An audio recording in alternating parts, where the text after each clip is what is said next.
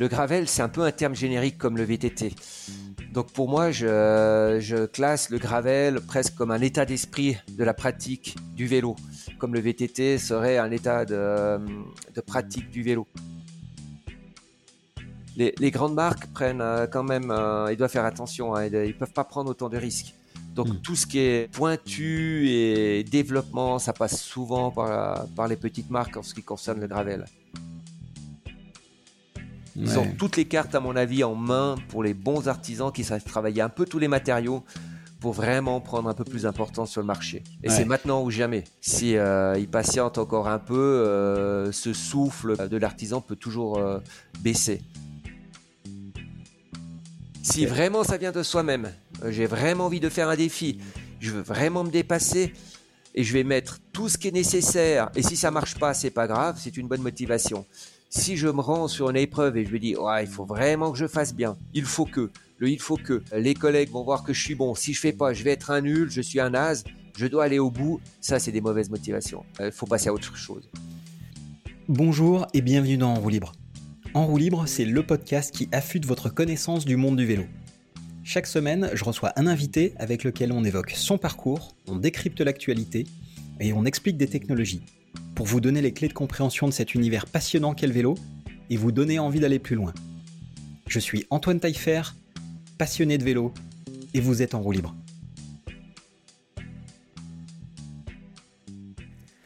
Amel Donnet est journaliste, entraîneur attaché à la Fédération suisse de cyclisme et il est également l'un des pionniers et l'un des ambassadeurs les plus engagés du gravel. Lorsqu'il a fait ses premiers tours de roue au guidon d'un gravel, Amel donnait à tout de suite vu le potentiel de l'engin, c'est donc tout naturellement qu'il est devenu l'un des pionniers de la pratique. Fin pilote, il maîtrise à la perfection les subtiles différences qui existent entre le gravel et le VTT et est aux avant-postes des nouveautés qui nous attendent dans ce domaine. Pointu, Amael est également dans les recherches qu'il conduit sur l'entraînement dans le cadre de sa collaboration avec la Fédération suisse de cyclisme. Dans cet épisode, vous allez donc découvrir ce qu'est exactement le gravel, comment on le définit, Comment on le différencie ou l'on compare au VTT, alors que la limite a jamais été aussi fine Quelle est l'évolution de la pratique? Où va-t-on en termes de matériel? Et dans quelle direction est-ce que tout ça est en train d'aller? Vous apprendrez également la différence entre une bonne et une mauvaise motivation d'entraînement, ce qui peut également nuire à la performance, et pourquoi la mode de l'ultra peut avoir des conséquences délétères sur les pratiques sportives. Vous apprendrez également quelques histoires intéressantes à propos du métier de journaliste dans la presse spécialisée vélo, et plein d'autres choses. Cet épisode d'En libre vous est proposé par NIT Mobility. NIT Mobility, c'est une assurance innovante pour les distributeurs, les fabricants de cycles, qu'ils soient en ligne ou en magasin, qui propose la couverture la plus complète du marché pour tout type de vélo et VAE, qu'ils soient neufs ou reconditionnés.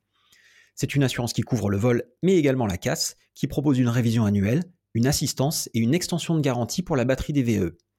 Et cerise sur le gâteau, NIT offre un antivol ou un traceur GPS pour toute nouvelle souscription. En quelques clics, vous pouvez donc non seulement proposer une couverture essentielle à vos clients, mais aussi toucher une commission sur tout contrat vendu. Vous augmentez le retour en magasin grâce aux révisions et au remboursement bon d'achat, et vous augmentez la satisfaction de votre client. Rendez-vous sur nit.eu, neat.eu ou par mail sur hello.nit.eu pour plus d'informations. Et maintenant, place à l'épisode. Quand est-ce que toi, tu as eu le sentiment d'avoir commencé quelque chose qui se rapprochait de cette pratique qu'on appelle aujourd'hui le gravel? Alors, waouh, ça remonte à, vraiment, vraiment longtemps. Je te dirais que euh, j'ai eu un passé de, compétiteur. Et quand j'étais euh, junior, euh, je, faisais quelques courses de cyclocross et on avait des entraînements dans ma région qui étaient qui n'avait pas toujours lieu au même endroit. Et hmm. déjà là, on se déplaçait avec nos cyclocross pour avoir pour aller sur les lieux d'entraînement. Et dans ces zones de transition, avec des potes, on chercherait toujours des parcours alternatifs, un peu euh, qui ressemblaient quand même franchement à du gravel. On allait rechercher pousser les limites, mais avec le matériel de l'époque, c'était pas du tout, du tout euh, facile. Euh, on n'avait pas des freins, c'était des ralentisseurs on était en boyau, euh, vraiment de section étroite, euh, gonflé, euh, trop fort à l'époque. Non, c'était c'était vraiment moisi. Et après, on va dire, ça m'est toujours resté en tête cette pratique où je me disais, alors je suis vraiment un fan de, VTT, plus particulièrement d'enduro, mais parfois ça, ça, nécessite de faire beaucoup de mécanique et des fois j'aime bien la simplicité d'un vélo euh, sans suspension, vraiment on va dire un peu, un peu basique.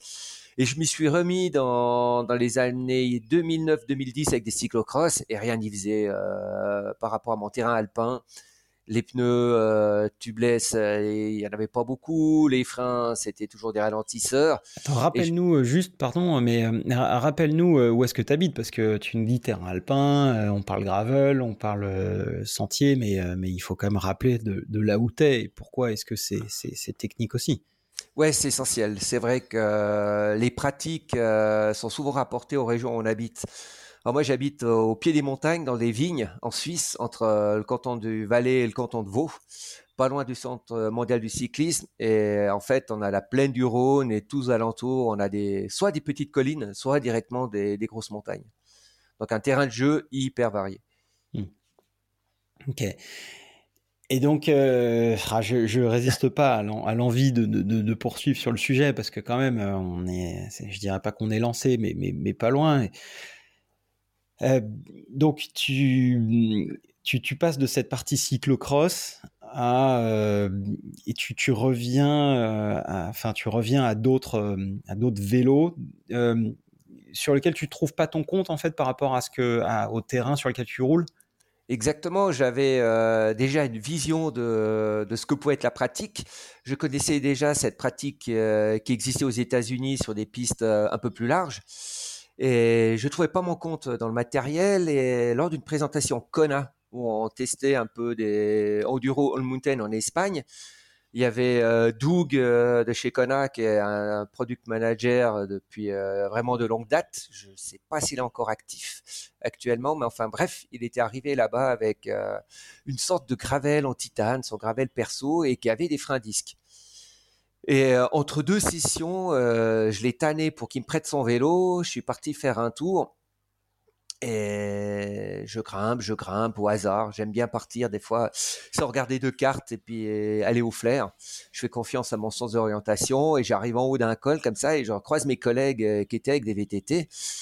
Et puis elles me disent, bah nous on va redescendre par là. Puis moi j'avais le choix, soit une route, soit un, sentier de VTT un peu enduro. Bah, je dis, bah, je vais quand même pas redescendre par la route.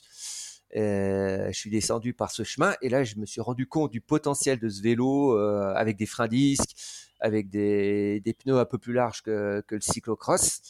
Et j'ai vraiment euh, pris mon pied à dépasser les limites de ce que je pensais qui était possible. Et en bas, je, rencontre Doug qui était complètement horrifié parce qu'il a su où je suis passé avec son vélo et c'était le seul prototype qu'il avait. oui, mais alors, ce qu'il ce qu'il faut quand même aussi rappeler, euh, c'est que tu es un, pilote euh, très, voire extrêmement technique. Tu, as une, pratique quand même qui, pour certains, peut être considérée comme engagée. voilà, avec un niveau technique qui, est vraiment élevé, vraiment important. Donc, ce que toi, tu peux te permettre de faire avec un gravel, Certains auraient du mal à le faire avec un vélo presque all mountain enduro. Enfin, sans, encore une fois, sans, te flatter ni rien, mais euh, moi je t'ai vu passer, euh, j'ai vu un peu des, photos, des choses que tu, que tu montrais avec des vélos de gravel. Tu dis non mais attends, mais ça, ça faut pas y aller quoi. Ah oui, c'est sûr que parfois je dépasse un peu les limites, mais ça, ça remonte presque aussi loin de, de, mes époques de cyclocross c'est que j'ai pas une super bonne vue. J'adore la vitesse, mais dès que ça va trop vite, euh, ma, vision est pas bonne et du coup, je vais compenser avec la technique. Et au final, j'ai une préférence pour euh, tout ce qui est super technique. Et euh, après m'être lancé dans le VTT, j'ai rencontré les frangins Ballot et, et deux trois autres pilotes d'enduro et là, j'ai découvert vraiment la technique, qu'est-ce qui était euh, vraiment les bases de la technique. Auparavant, j'y allais sans me poser de questions, et depuis lors, j'apprends toujours un peu des gestes nouveaux, je me mets au goût du jour, et c'est quelque chose qui m'intéresse. Ce qui fait que je peux passer à pas mal d'endroits avec le gravel. Après, ça, il faut quand même relativiser, c'est que en gravel, la, vitesse reste lente. On passe, on passe partout peut-être, mais doucement. Pour ça, j'adore reprendre mon enduro et rebombarder sur les passages. Ok. Euh, alors justement, euh, ce que j'aimerais, ce que j'aimerais voir avec toi, c'est puisqu'on est puisqu'on est parti sur le gravel. Aujourd'hui, le gravel est, une, pratique, et on en a un petit peu parlé, est, est une pratique qui se qui se développe dans des directions qui qui sont parfois un petit peu troublantes parce que Certains disent oui, mais non, mais c'est pas ça, c'est pas ça le gravel. Oui, mais on se rapproche du VTT. Euh, euh, finalement, euh, quelle est la différence Enfin, et, je vois des, vélos notamment de, nos amis de chez Léon, parce que j'ai, parce que c'est des vélos que j'ai vus récemment et qui sont super intéressants. C'est, tu peux voir l'ensemble du vélo à partir du moment où enfin, c'est un vélo presque de cross-country, enfin, c'est un semi-rigide de cross-country, mais avec un, cintre, un cintre euh, euh, courbé, quoi, euh, cintre de, route, de gravel. Et là, tu te dis, mais en fait, tu as juste à changer le cintre et as un vélo de cross-country. C'est quoi, enfin, quel, quel regard tu portes là-dessus? Comment tu, comment tu vois aujourd'hui euh, le, le, milieu du gravel avec euh, justement toutes ces directions que, que, que ça prend? Et est-ce qu'on peut seulement, et ça fait beaucoup de questions, je sais, mais est-ce qu'on peut seulement mettre une étiquette sur cette pratique qu'est le gravel? Alors là, ça va être vraiment compliqué de répondre parce que je pense que le, le gravel, c'est un peu un terme générique comme le VTT. Donc pour moi, je, classe le gravel presque comme un état d'esprit de la pratique du vélo, comme le VTT serait un état de, pratique du vélo. Après, le matériel, ça va vraiment, c'est vrai, dans, tous les sens. Ça, peut ressembler à des petits cross-country avec un guidon tordu, à des randonneuses euh, des années 60-70 euh, qu'on voit sur des vieilles images avec des sacoches et ainsi de suite. Bien sûr, tout ça c'est modernisé, tout ça c'est adapté. Et moi, personnellement, je ne mets pas vraiment de limite. C'est bien de catégoriser euh, peut-être les vélos, mais c'est un peu dommage aussi de, se limiter à des catégories. Et personnellement, j'aime bien expérimenter. Et je pense qu'il y a autant de gravels qui sont faits pour autant d'attentes des gens. Et à la question de euh, si je prends un gravel, par exemple, qui aura des gros pneus, qui aura une fourche, qui aura une tige de sel, je vais quand même jamais le rouler comme un cross-country je peux passer sur les mêmes passages, mais je vais pas rechercher les mêmes choses. C'est-à-dire, c'est ce que tu peux préciser, parce que euh, imaginons, euh, imaginons, on prend cet exemple euh, là du, gravel Léon, mais encore une fois, il y en a, a, quelques-uns comme ça. Il y, a, plein de petits artisans, des petites marques, et d'ailleurs certaines que tu roules. imaginons, je prends un vélo, enfin, ce qu'on appelle un, un des gravels aujourd'hui avec son guidon tordu je mets un cintre plat à la place. Est-ce que, enfin, c'est quoi justement Quelle va être la différence? Qu'est-ce que toi tu vas faire comme différence par rapport à la manière de rouler avec? Alors déjà, euh, ça peut y ressembler, mais normalement, si la géométrie du gravel est bien faite, la géométrie adaptée au guidon tordu qui est plus long que comment s'appelle euh, qu'un guidon plat. Donc si on prend ce vélo et qu'on met un guidon plat, on va se trouver beaucoup trop court. A contrario, si on prend un VTT et qu'on met un guidon recourbé et puis qu'on a un reach assez, euh, assez marqué, assez moderne, on va se Alors le reach, pardon, excuse-moi, pour, pour ceux qui maîtrisent pas cette notion, le reach, tu peux rappeler? Alors le reach, c'est vraiment la distance. Je vais faire simple. Hein. c'est, on va dire que c'est euh, la longueur du triangle avant. Je vais pas hmm. rentrer dans des détails euh, trop techniques, mais on peut passer, on peut se baser là-dessus. Ouais, très bien. Ok. Et je te laisse poursuivre, vas-y. Oui. Alors, euh, du coup, par exemple, moi là, je vais, aussi parler euh, personnellement et de ma vision du gravel. Si je prends, on va dire, euh, un gravel qui est, moi je les classe comme un, peu radicaux, qui aura vraiment une fourche, une petite tige de sel et des pneus volumineux. Je vais quand même chercher avec ce vélo un peu plus le rendement pour partir à l'aventure sur certaines distances. Je vais me faire plaisir en descente, mais ça va être pas mon critère principal je veux pouvoir passer partout, mais je vais pas chercher forcément à descendre vite. Si je prends un cross-country euh, moderne, je vais chercher à aller vite à la montée et aussi à la descente. Par contre, si j'ai des bouts qui sont vraiment, on va dire, cross-country à l'ancienne, euh, sur des routes 4x4 ou pire, sur du bitume, en toute logique, pour moi, un bon cross-country, je dois m'emmerder et avec un gravel, ça doit aller. Alors, qu'est-ce qui va faire que tu vas t'emmerder avec un vélo de cross-country et, euh, et, passer avec le gravel Est-ce que c'est la position que tu vas avoir finalement?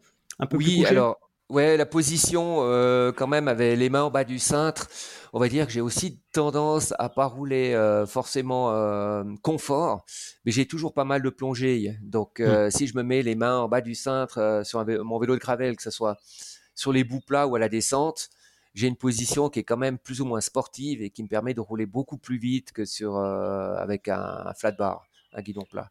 Ok, donc ça va être une position donc plutôt orientée route dans les grandes lignes, avec une position du buste qui va être plus couchée, donc aussi une position du bassin euh, et une position des jambes qui va, elle, permettre de plus pousser. Est-ce que c'est c'est un peu ça? C'est un peu ça, oui. C'est un peu ça. Et puis, ça sera quand même un vélo aussi de ma position qui est plus adapté pour rouler à des rythmes réguliers rouler euh, longtemps à une vitesse, on va dire, moyenne, euh, relativement élevée, tandis qu'un cross-country, euh, à mes yeux, c'est quand même plutôt fait pour du on-off avec des accélérations brusques et vraiment pouvoir attaquer dans des terrains techniques. Ok, et potentiellement aussi pouvoir se mettre en danseuse, tirer sur le guidon, avoir un effet de bras de levier aussi qui est important pour pouvoir mettre un maximum de couple sur les manivelles dans les montées. Exactement, et à contrario sur, sur le VTT, le, le, guidon vraiment large permet de vraiment diriger le, le, vélo là où on veut et ciseler les trajectoires. Ce qui est un peu plus difficile si le terrain est ultra technique avec euh, un guidon tordu, le okay. guidon de route. J'aime beaucoup, euh, j'aime beaucoup ça parce qu'effectivement, euh, euh, parfois, on, on, se pose certaines questions, on n'a pas les réponses. Là, tu nous amènes des éléments de réponse euh, à des questions que certains ne se sont pas forcément trop posées, mais en tout cas que, je me pose moi. Et effectivement, ça, ça éclaircit, euh, ça éclaircit ça. ce que je comprends alors de, ce que tu nous dis, c'est que aujourd'hui, le gravel n'est pas un vélo, un entre-deux entre un vélo de route euh, et un VTT, mais c'est une catégorie à part entière, comme l'est le VTT, c'est ce que tu nous disais juste avant.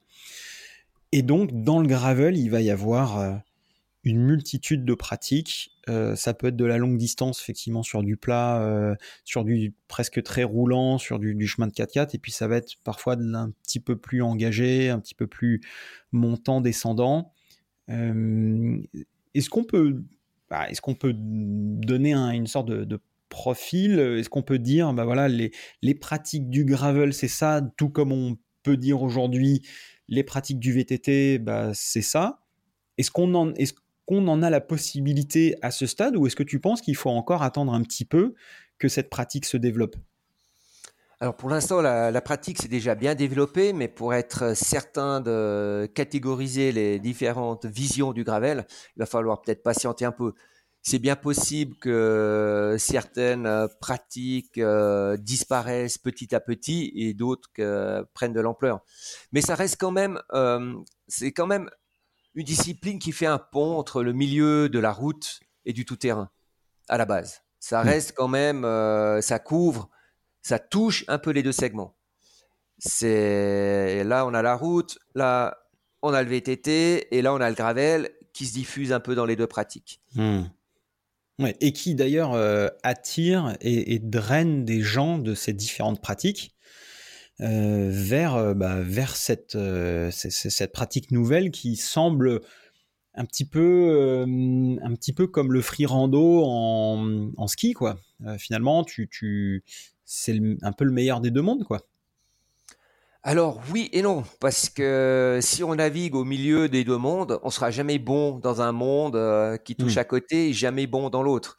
C'est un peu une moyenne. Si on prend un ski, euh, un ski qui est fait pour aller sur piste ou, euh, et à la fois tâter un peu de la poudreuse, ou, il sera jamais vraiment bon en freeride. Mmh. C'est attention le freeride selon euh, selon Amael c'est ça pète des fixes. Ouais, c'est eu arrivé, mais il y a longtemps là, je me suis bien assagi euh, au fil des ans. Euh, mais alors, ok, mais parce que en fait, si tu veux, je moi par exemple, quelqu'un qui me dit Antoine, je cherche un vélo pour notamment aller bosser mais également pouvoir me balader euh, le week-end en forêt et pourquoi pas euh, faire du bikepacking. bah, en fait, il n'y a pas 36 000 options aujourd'hui. C'est le gravel. Ah bah ça, c'est sûr que c'est le meilleur vélo. C'est, on a une pratique qui est assez large, qu'on recherche pas forcément de performance. On, pardon, on prend un gravel. Et si on a un budget, on prend deux paires de roues, euh, des, roues plus ou moins rapides, euh, avec des pneus à faible profil et des pneus un peu plus cramponnés. Et avec ça, on fait absolument tout. Hmm. Et alors, justement, euh, parlons un petit peu matos. Euh, puisque l'évolution du matériel est aussi euh, essentielle, enfin, est aussi un élément déterminant du développement de la pratique du gravel. Euh, on en a parlé avec, bah, avec Bastien évidemment, mais en, quelques années, les sections de pneus ont, augmenté. je me souviens bien qu'en 2018, j'avais un gravel et c'était des pneus en 30 euh, en, en 32 ou quelque chose comme ça, ou 32 ou 35. Bon, maintenant, euh, moi, je roule un vélo en 47, euh, voire même maintenant, il y a du, du 210, 225 même, je crois, pour du gravel.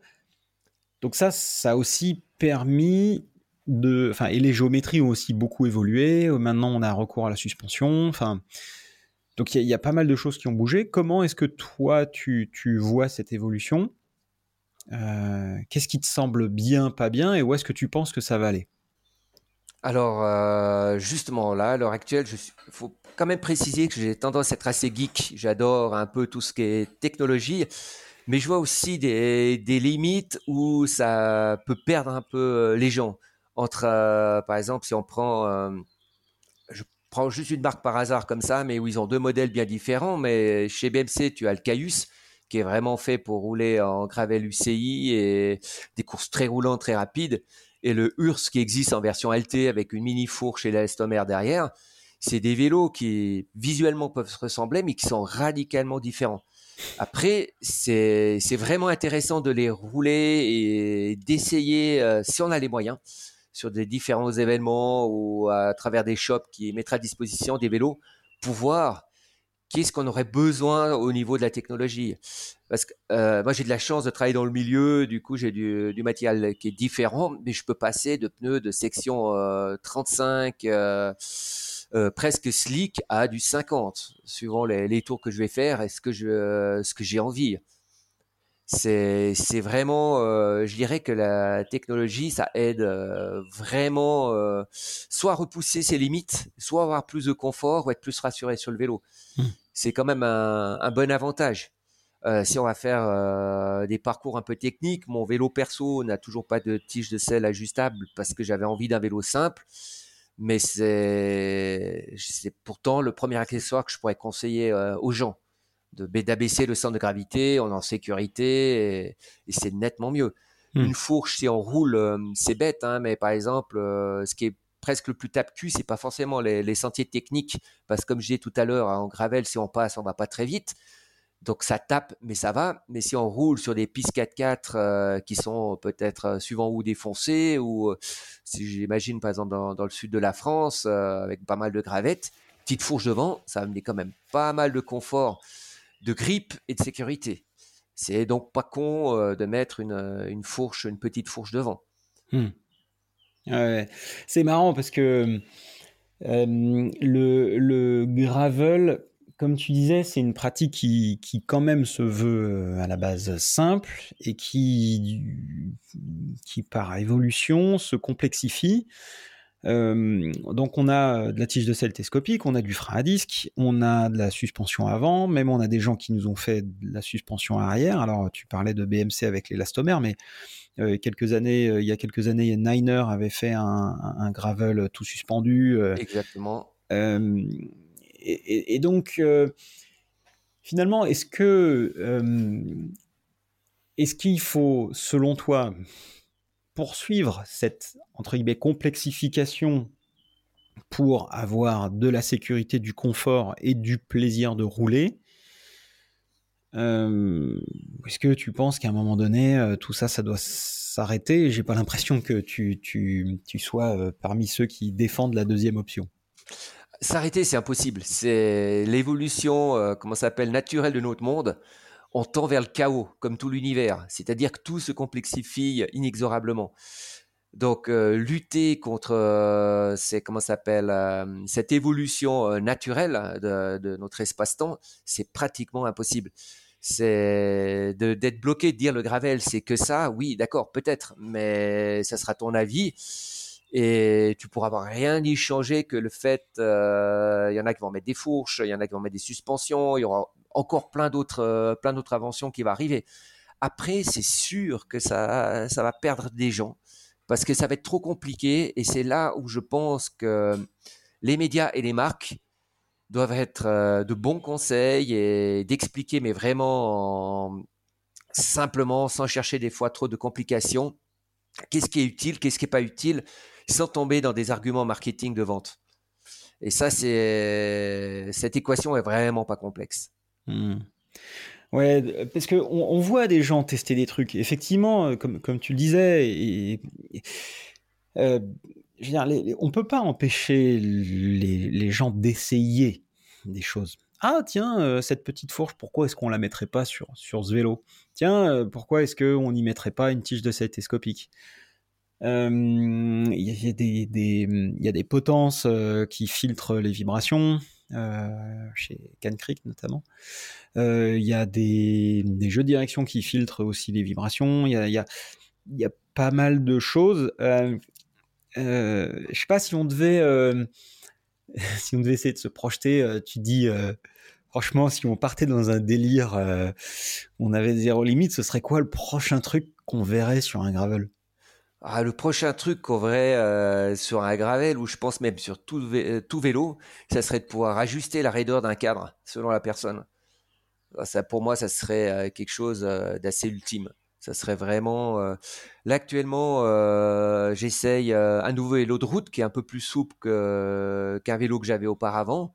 Et il flex, mais sans être mou, parce que c'est vraiment hmm. important de maîtriser les raideurs. Et en descente, mais c'est une bombe. C'est un des vélos que je roule le plus vite possible parce que sa petite flexibilité permet vraiment d'arrondir les courbes tout en étant assez précis pour être sur la trajectoire. Hmm. Et ça, ça serait euh, pour moi une évolution que, que je serais euh, heureux de voir apparaître. Mais c'est pas encore pour demain. C'est pas encore pour demain.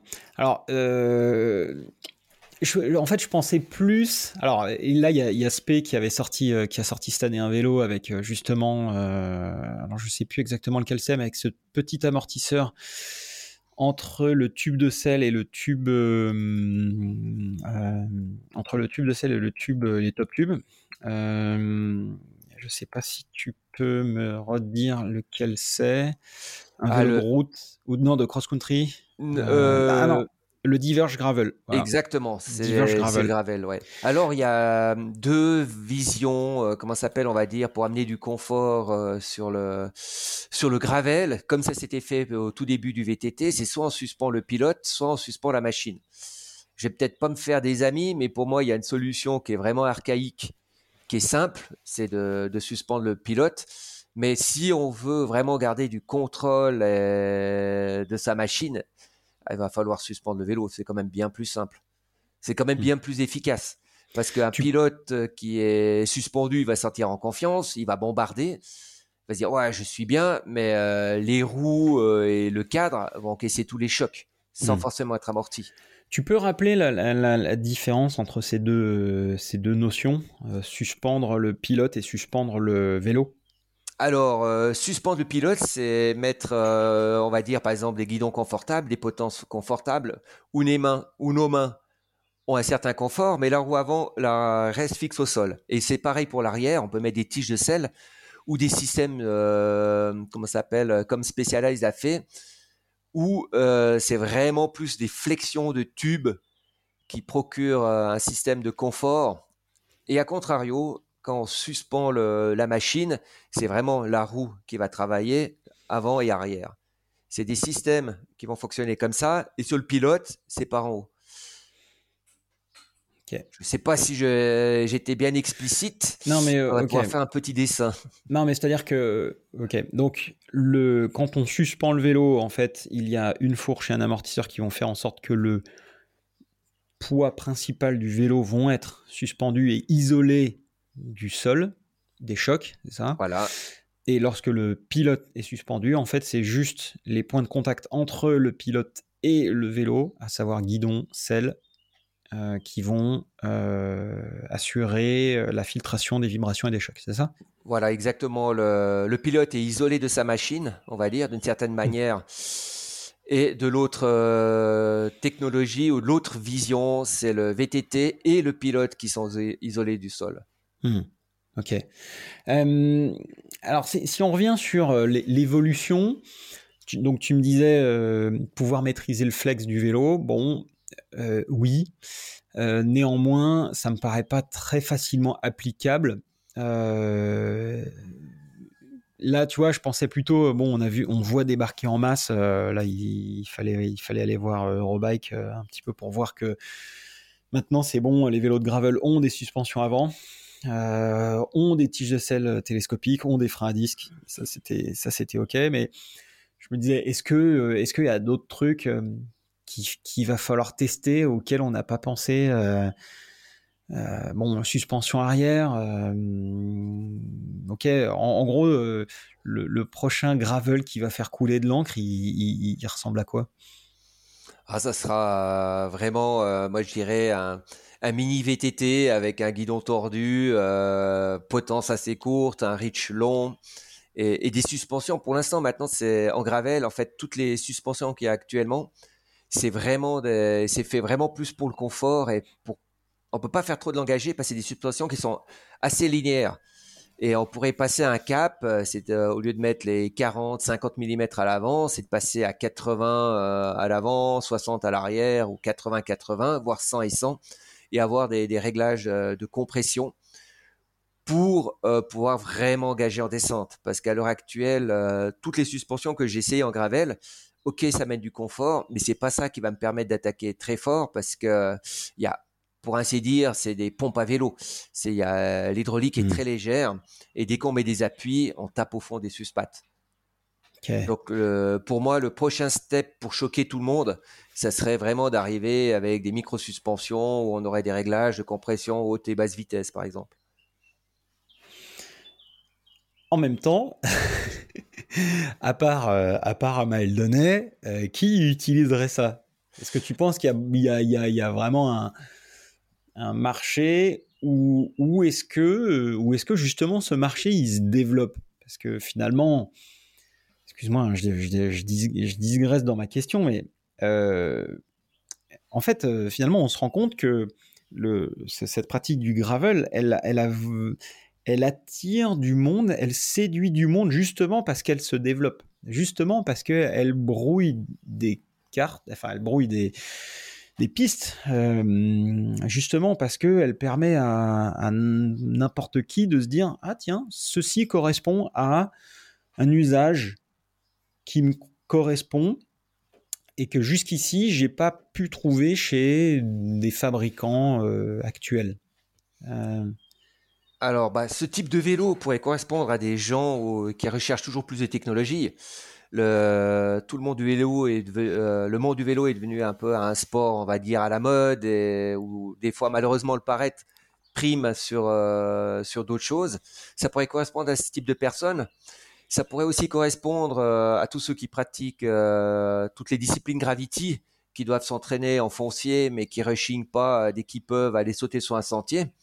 Où là, ils pourraient encore s'amuser un peu plus euh, avec ce type de gravel que les gravels actuels.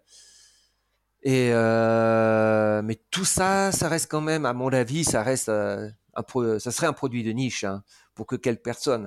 Mmh. Mais comme les marques cherchent toujours être meilleur que les autres, et puis que malheureusement, comme euh, dans tout, il y a un effet mouton, si une de marques un peu leader sort ça, les autres pourraient emboîter le pas. Parce qu'il faut bien se dire que j'ai discuté avec pas mal de gens euh, dans le milieu de la suspension. Ils sont allés tout tranquilles en recyclant un peu des, pièces de, cross-country pour faire des suspensions de gravel pour pas dépenser euh, trop avec des moules spécifiques et ainsi de suite. Hmm. Peut-être pour tâter le terrain aussi un peu, non? Ah ben c'est ça C'était Mm. vraiment pour voir est-ce que ça prend et tout le monde était vraiment euh, comment ça s'appelle? Un peu interrogatif sur la montée du gravel. Est-ce que ça va être une mode? Est-ce que ça allait une tendance qui s'installe? Donc c'est logique de ne pas investir tous ces deniers euh, si on n'est pas certain. Mais au- aujourd'hui, euh, est-ce qu'on peut quand même dire, parce qu'il y a des chiffres, euh, des chiffres à l'appui, est-ce qu'on est-ce peut dire, euh, c'est bon, le gravel est installé et, et voilà la place que ça a Est-ce que toi, as, justement, tu as, un peu des données, tu as un peu des, des chiffres Est-ce que tu peux nous en parler? Alors j'avais des chiffres, je les ai plus avec moi sur les sur les ventes de gravel en Suisse. Il y a deux ans, ça restait quand même vraiment au-dessous de, de la route ou, ou du VTT, euh, voire de, du e-bike. Mais ces chiffres sont en progression et puis euh, maintenant je peux te dire, euh, on peut être certain que ça sera pas qu'une mode, c'est vraiment une pratique qui va s'installer. Hmm. Alors, euh, je peux amener un peu d'eau au moulin puisque je suis allé voir un exposant. Euh, euh, la marque Rose euh, sur bah, au salon Vélo Folies que je vous invite à aller voir si, si franchement c'est un superbe salon début de saison fin, fin, fin janvier à Courtrai en Belgique et donc j'ai discuté avec l'un des représentants de Rose Karsten que je salue euh, et qui me disait bah nous c'est pas compliqué le gravel représente 60% de nos ventes aujourd'hui chez Rose. Voilà. donc euh, alors il y a évidemment le e-bike euh, mais quand une marque te dit bah nous on vend 60% de gravel je sais pas si c'est évidemment représentatif de, de l'industrie mais c'est quand même énorme.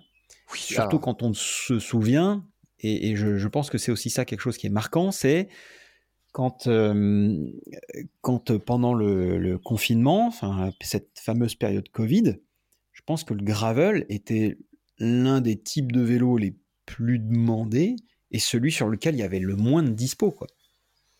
Ouais, alors tout ça me semble assez logique. Euh, déjà, par exemple, pour le, pour le cas de Rose, c'est vraiment euh, une marque qui, a, des produits au rapport qualité-prix vraiment euh, agressif et euh, par exemple même s'ils ont eu fait des, des, bons VT des bons VTT ils n'ont jamais eu beaucoup d'images euh, en tout terrain. Ils, ils, faisaient des bons routes des, des, bons vélos de route et en fait ils sont arrivés très tôt.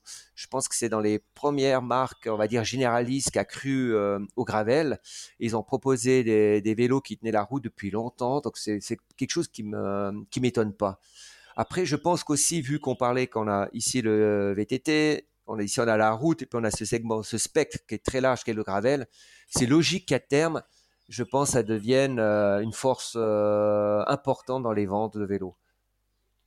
Hmm. D'autant oui, plus puis... que Vas-y, vas-y. Ouais, d'autant plus que, par exemple, la route, euh, suivant où on habite, euh, on n'a pas de petite route sans circulation, ça devient très compliqué de, de se faire plaisir en, en sécurité. Le gravel mmh. permet de s'échapper et de passer vraiment là où on a envie.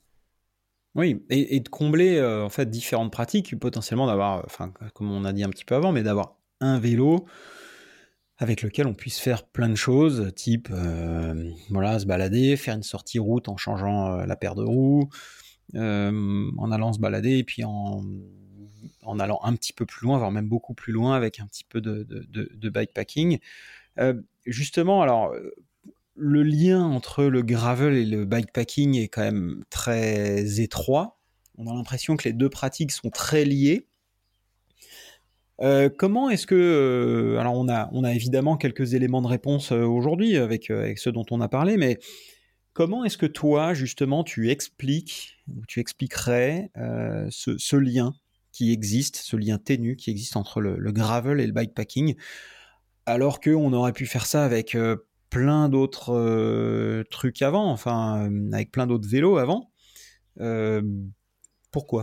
Pourquoi? C'est un peu comme les randonneuses. Vraiment, il faut remonter à des longues années en arrière, dans les années 70, je pense, peut-être un peu avant, qui étaient des vélos de route ultra polyvalents, pas forcément axés que sur le rendement.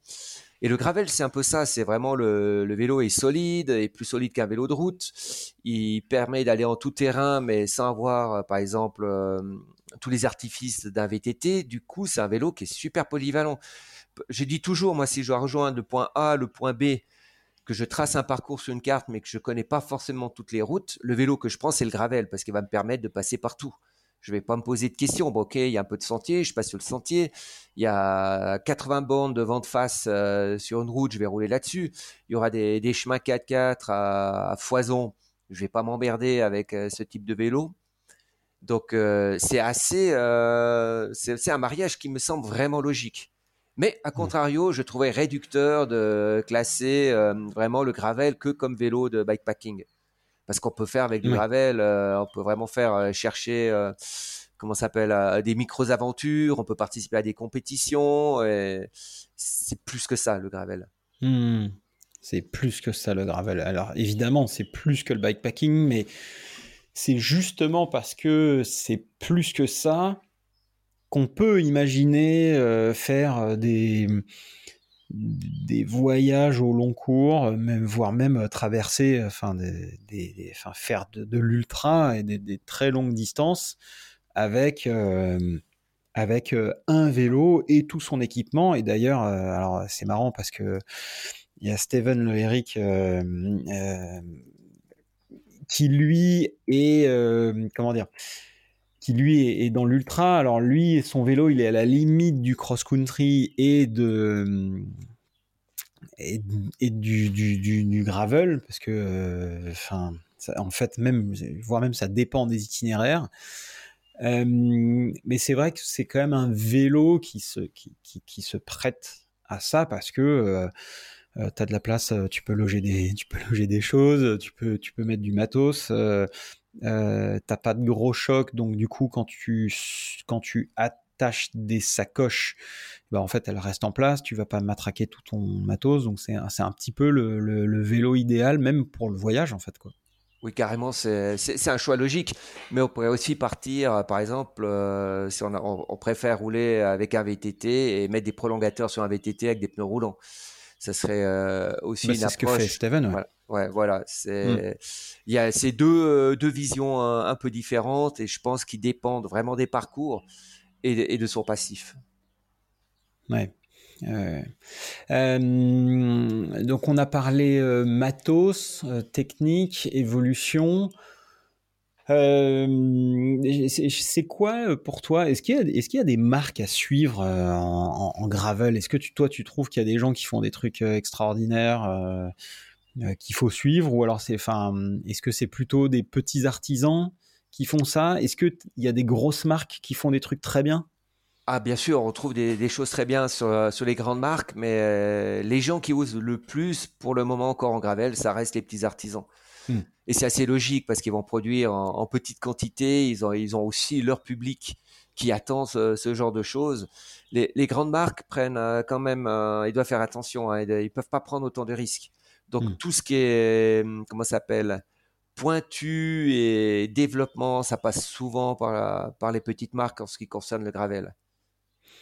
C'est marrant parce que il y a des opportunités, du coup, pour, pour, bah pour, pour des artisans. Euh, on a eu, euh, on a eu Émeric Lebrun, euh, on a eu, non, bah, Émeric Lebrun tout court, en tant qu'artisan et et, c'est vrai que parfois on se dit, ben ouais, alors euh, face aux grandes marques, euh, c'est compliqué.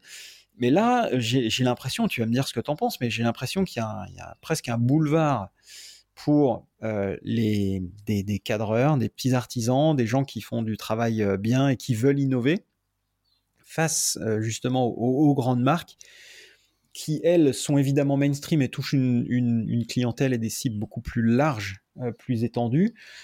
Mais euh, là, aujourd'hui, j'ai l'impression que l'entreprise ou l'artisan, le, cadreur qui veut euh, être visible, développer une clientèle aujourd'hui et vendre, j'aurais tendance à dire, un paquet de vélos, aujourd'hui, il peut le faire grâce au gravel. Bien sûr, et je dirais que même le gravel, la route ou tout ce qui est vélo, on va dire assez spécifique pour individualiser le vélo à la personne, qui est pour moi une des choses qui est encore vraiment trop négligée. Tous les artisans, les bons artisans, ils ont leur carte à jouer. Ça, c'est certain. Ils ne peuvent pas rivaliser avec, je dirais, le client lambda qui veut faire l'étape du Tour de France et qui va rêver de rouler soit sur le Colnago de euh, Pogachar ou ainsi de suite, qui va s'identifier à ces personnes, il voudra un vélo de cette marque. Mais ça, c'est une partie des pratiquants, mais dans, le, dans, dans cet univers, il y a vraiment des, des gens qui cherchent des vélos adaptés pour eux. Et je pense qu'il y aurait un gros travail de communication à faire là-dessus pour qu'ils ciblent encore mieux leur clientèle. Hmm. Ils ont toutes les cartes, à mon avis, en main pour les bons artisans qui savent travailler un peu tous les matériaux pour vraiment prendre un peu plus d'importance sur le marché. Hmm. Et c'est maintenant ou jamais. Si euh, ils patientent encore un peu, euh, ce souffle, comment s'appelle, euh, de l'artisan peut toujours baisser. Hmm. Est-ce que toi, il y a des marques aujourd'hui qui te font rêver, enfin des marques, des, justement des, artisans ou même peut-être des marques, hein, tu peux nous le dire, qui te font rêver par rapport à ça des gens qui travaillent bien. Euh, j'ai vu que toi, tu t'étais même soudé ton propre cadre? Non, c'est un ami qui, a monté son entreprise qui s'appelle euh, Lambert Cycle, qui est à quelques encablures de chez moi, qui a pris le métier de soudeur en Angleterre et puis euh, en Suède, soit ferreur pour le titane, et qui a qui crée vraiment des cadres spécifiques et on collabore ensemble pour tester des matériaux et de voir jusqu'où peut aller là-dedans. Donc ça, c'est vraiment une approche euh, très personnelle. Et euh, mmh. par exemple, il m'a fait un cadre en acier. J'ai un acier et un titane, mais l'acier, c'était un cadre qui était vraiment ultra spécifique pour mes demandes de vélo euh, très explosifs de genre Critérium. Qui est impossible d'avoir chez une grande marque. Impossible d'avoir un vélo aussi exclusif. À quel niveau d'ailleurs il est exclusif? Ah, il, était, il avait vraiment une géométrie très agressive. en fait, là je vais diverger un peu de la mmh. réponse, mais euh, auparavant, on positionnait, et ça c'est vraiment guillemets l'ancien temps, euh, une personne sur son vélo d'après les segments osseux. Mais euh, si on est un peu à la pointe, on se rend compte que le positionnement devrait être plus proche des neurosciences vis-à-vis du mode de son fonctionnement, de son cerveau et de sa coordination. Et ce vélo-là était vraiment spécifique pour être ultra nerveux, ultra rigide. Euh, par le passé, quand j'étais coureur, j'étais sprinter puncher, donc je voulais pas un vélo qui s'écroule, euh, passer les 1400 watts. Et très très court pour, euh, pour avoir des relances de folie. Mais à contrario, ce vélo, je le prenais, je faisais des descentes de col, il fallait toujours être vraiment focus sur les trajectoires. Dès que je faisais une erreur, je me retrouvais sur la roue avant comme ça, avec la roue arrière qui driblait. Ok, ok, ok. Euh, là, je crois que tu nous as tendu quand même une belle, belle perche pour, euh, pour un autre des sujets. C'est le sujet de ah, l'entraînement. Ouais, excuse-moi, je Mais ouais, vas-y. juste revenir. Par exemple, euh, j'ai pas de marque vraiment fétiche, mais la première qui m'avait flashé vraiment dans l'artisanat, c'était Chris le Rouge avec Julie Racing Design, sauf erreur. Ouais. Julie Racing Design, je suis sûr, son surnom, je suis plus certain, qui faisait des réalisations assez folles et qui adaptait euh, ses idées en poussant les concepts et, le degré de finition assez loin. Ok, génial. Alors, bon, on passe sur l'autre sujet, parce que quand même, euh, tu nous as bien lancé. Je pense que tu nous as un petit peu titillé, euh, en tout cas, moi, tu m'as un peu titillé sur cette partie, voilà, neurosciences et tout ça. Euh, alors, est-ce que tu peux nous, nous, rappeler, tu nous as un petit peu parlé tout à l'heure, mais est-ce que tu peux nous rappeler quel est ton, ton rôle aujourd'hui en tant qu'entraîneur euh, auprès, de, auprès de la Fédé Suisse Qu'est-ce que, tu fais et, et sur quoi est-ce que tu as travaillé? Sur quoi est-ce que tu as, étudié? Puisque tu, t'es formé évidemment. Mais euh, sur quoi est-ce que tu t'es formé et quels sont les trucs qui te passionnent euh, par rapport à ce que tu, par rapport à ce que tu as appris? Alors, euh, bah, j'ai suivi tout un cursus euh, pour devenir entraîneur. dans un premier temps, jeunesse et sport en Suisse. Après, j'ai continué le, le cursus pour, pour intégrer une formation Camacolin. Ça, ça correspond à peu près à l'INSEP chez vous en France, mmh. où là, on va vraiment très très loin dans l'entraînement. Et euh, ça nous désapprend tout ce qu'on a appris en fait cette formation, c'est de, de, pousser de la recherche, d'expérimenter euh, de nouveaux concepts, d'essayer de modéliser, parce qu'en fait, si on suit les, les méthodes d'entraînement qui sont en vigueur actuellement, on sera toujours légèrement en retard par rapport à ceux qui innovent. Et euh, dans ce cursus de formation, euh, toute la partie, euh, on va dire, psychologique et tout ce qui concerne le profiling m'a intéressé. Donc, j'ai été suivre des formations de mon propre chef par la suite dans, dans ces directions. Hmm.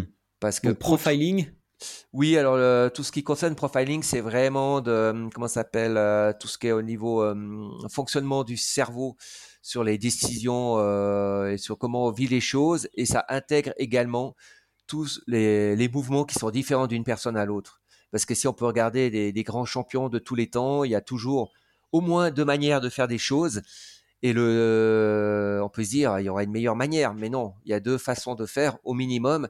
Et le degré de performance est assez similaire. Si on prend un super mauvais exemple, hein, qui est vraiment pas, qui est, mais qui est vraiment très bon pour moi. Mais si on regarde la manière de pédaler Lance Armstrong ou de Jan Ulrich pour euh, se baser sur la route, ils étaient aux antipodes l'un de l'autre. Je vais pas parler des personnalités et de leur carburant, hein, ça je mets de côté, mais au final, euh, leur niveau était similaire et ça s'est joué vraiment sur les victoires, un peu par de l'équipe et du professionnalisme, mais aussi par euh, euh, des caractères et une personne qui a pris l'emprise sur l'autre. Hmm. Et tout ça, c'est pour moi, c'est vraiment passionnant. Ok. Donc ça, c'est plutôt côté euh, psy, enfin psychologique. Euh, donc tu as beaucoup bossé là-dessus. Est-ce que c'est, est-ce que il y a, d'autres sujets, alors évidemment sur sur la partie euh, physique, il y a a d'autres sujets euh, qui sont, euh, qui t'ont, qui t'ont intéressé. Euh? Oui, justement, c'est aussi l'adaptation du, du mode de, fonctionnement. De, soit on va utiliser les muscles en premier, les tendons suivent, soit certaines personnes fonctionnent plus en rebond. Ils doivent aller taper dans quelque chose pour repartir plus vite. En course à pied, c'est ceux qui, par exemple, qui courent sur la pointe des pieds. En vélo, c'est ceux qui vont avoir une accélération des incidences de force en arrivant sur le point mort. Et tout ça a été contrôlé en laboratoire euh, via des protocoles et on voit qu'il y a vraiment des réelles différences. Et c'est aussi pour ça qu'il y a beaucoup de, comment s'appelle, euh, beaucoup de, de visions. On va dire, certaines personnes vont dire, par exemple, qu'un plateau ovale est très bien, et certaines personnes vont dire qu'un plateau ovale est pas bon du tout. Et on pourrait très facilement euh, donner des chiffres, aller dans une direction ou une autre en choisissant son public cible mmh, pour les tests. Alors, euh, euh, aujourd'hui, euh, fort de, ces, apprentissages, je sais pas, aujourd'hui, c'est quoi l'état de l'art Alors, c'est très large hein, comme question, évidemment, mais c'est quoi l'état de l'art de la performance dans le milieu du vélo? Est-ce qu'il y a des, choses qui sont compréhensibles que, tu peux nous, nous, dire, on va dire des concepts globaux? Un petit peu à la manière de Bastien Donzé qui nous disait qu'il fallait arrêter de rouler à 11 bars sur ses pneus en 23. Est-ce que toi, en termes de, d'entraînement, de, de, même de performance et, de récupération, tu as des choses à nous, à nous, à nous apprendre aujourd'hui qui vont euh, peut-être à l'encontre euh, ou qui, diffèrent de ce qu'on a appris. Par exemple, tu vois, cette, conception selon laquelle euh, il faut s'étirer pendant, pendant un quart d'heure derrière une fois qu'on a couru. Tu vois, ça, c'est des choses, euh, aujourd'hui, euh, tu vas voir n'importe quel kiné qui est un petit peu renseigné, il dit non, non, mais ça sert à rien, en fait. C'est, c'est, ça sert à rien de s'étirer. Voilà. Faire du stretching à froid si tu veux, mais voilà. En fait, c'était juste un exemple pour te lancer, pour, pour savoir si tu avais des, des, des, choses comme ça à, nous, à nous indiquer qui peuvent nous permettre d'améliorer euh, nos entraînements, notre performance, notre récup, euh, et me permettre simplement de, de, de mieux pratiquer. Alors, ce qui serait pas mal déjà, ce serait pouvoir faire un bilan de ses compétences et de son profil coordinatif si on est vraiment loin pour connaître qui on est.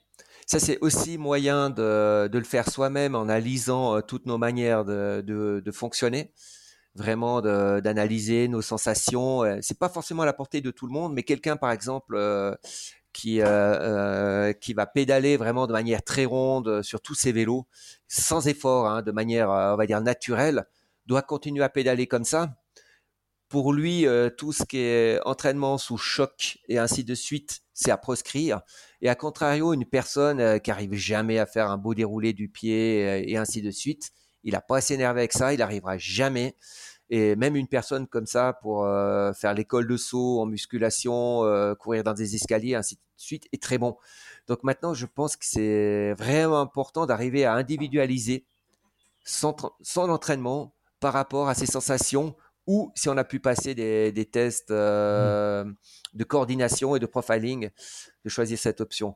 Alors, euh, peut-être que, là, euh, aujourd'hui, c'est des concepts qui, je pense, sont un petit peu, un petit peu loin si je me mets à la place de, des gens qui nous écoutent et qui vont pas aller en centre d'entraînement, qui vont pas faire de profil coordinatif, qui vont pas avoir un préparateur physique, est-ce que tu as quelques enseignements euh, facilement applicables aujourd'hui dans un, dans un entraînement qui peuvent nous aider à être un petit peu meilleurs que hier? Alors que je réfléchisse, pour être simple, je dirais que ça serait déjà euh, d'être curieux, vraiment d'être curieux pour voir ce qui fonctionne euh, chez soi. Si vraiment, euh, comment s'appelle, si par exemple, si on est bon dans les changements de rythme, si on n'est pas bon dans les changements de rythme, et, et, et de voir vraiment tous les points, tous les détails de qu'est-ce que je dois manger, qu'est-ce que je dois pas manger, d'être vraiment curieux, de se renseigner partout, euh, d'aller sur les réseaux sociaux, d'acheter des bouquins et d'essayer des choses qui peuvent être contradictoires, mais quand même sur une période de laps de temps assez longue, et de voir ce qui fonctionne chez soi. Hmm. Et se faire confiance. Se faire confiance. Euh, il y a aussi une chose, voilà, qui ben, j'en parlais avec des collègues euh, la semaine dernière, on a formé des, des moniteurs vélo et VTT avec deux autres collègues.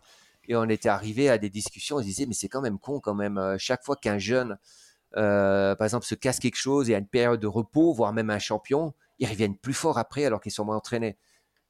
Euh, donc le premier conseil que je dirais, de vouloir toujours en faire plus, c'est peut-être pas la meilleure des idées. D'aller toujours repousser plus loin et de se dire, ouais, je suis pas assez bon, il faut que je m'entraîne encore plus.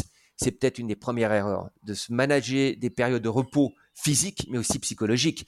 Si on a beaucoup de pression euh, au travail, on a des décisions à prendre qui sont vraiment super importantes, aller faire des exercices de PMA euh, juste après et d'enchaîner ça sur plusieurs jours, c'est peut-être pas la meilleure idée pour être performant à long terme. Est-ce que ce qu'on entend, c'est pas euh, c'est pas en fait de se dire écoutez-vous? C'est ça. Écoutez-vous écoutez-vous, mais euh, l'écoute est pas aussi, euh, est pas toujours aussi simple que ça. Euh, on peut se sentir un peu fatigué, puis on se dit, euh, ah, bah, je vais pas aller m'entraîner ce soir et, jouer un peu du repos et puis être un petit peu passé guerrier. Et on aurait dû aller s'entraîner. Et d'autres fois, c'est vraiment des messages d'alerte de se dire, oh là, je suis cramé. On se repose, on y va tranquille. Et faire la différenciation entre ces deux états, elle n'est pas toujours aussi simple. Mmh. Ouais, alors comment euh, est-ce qu'il y a des, petites clés euh, facilement activables pour justement reconnaître ce moment où euh, bon en fait j'ai un peu la flemme finalement je préfère rester sur mon téléphone ou, dans mon canapé à bouquiner plutôt que de sortir m'entraîner alors qu'il pleut. comment est-ce que je reconnais ces, états? Comment est-ce que je fais la différence? Ah bah, le plus simple, c'est vraiment d'essayer d'y aller, de se forcer à y aller quelques fois.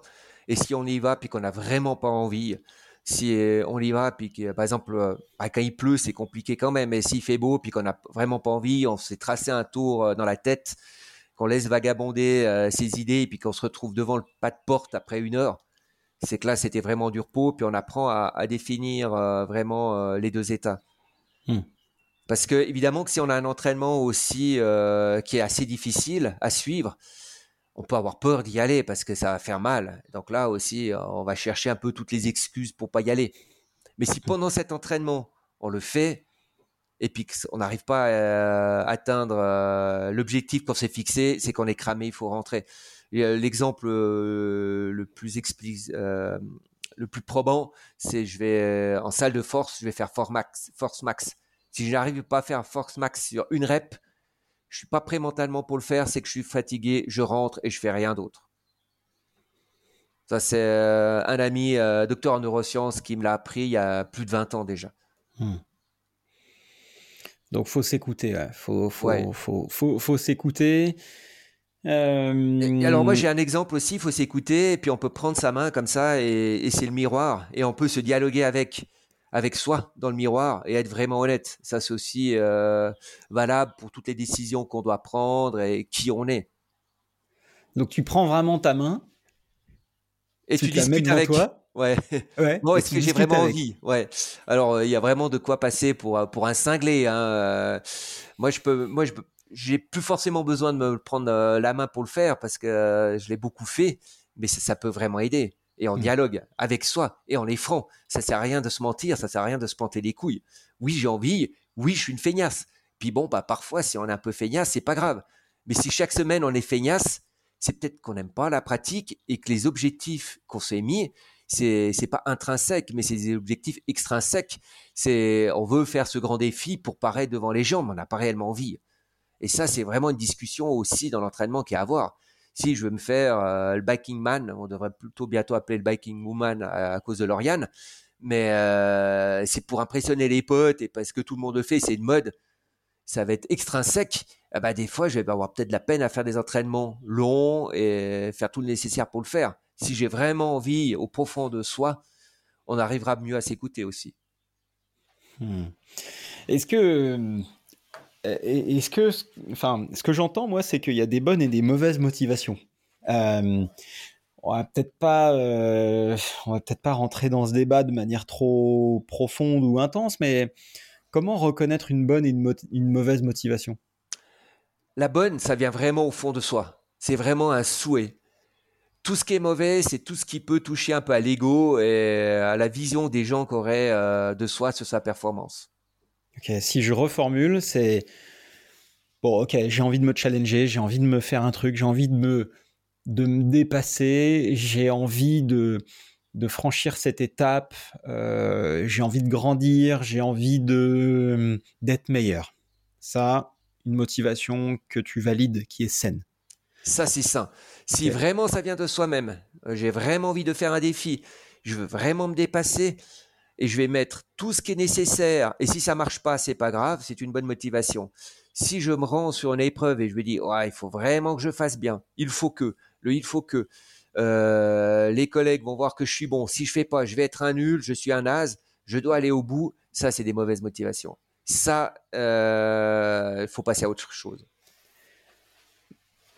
va, on va tenir un moment. Hein. c'est possible de fonctionner euh, hmm. pendant un moment avec des motivations euh, extrinsèques, mais c'est pétage de plomb. Euh, je lance moi personnellement le, chrono et j'attends et on va exploser en vol.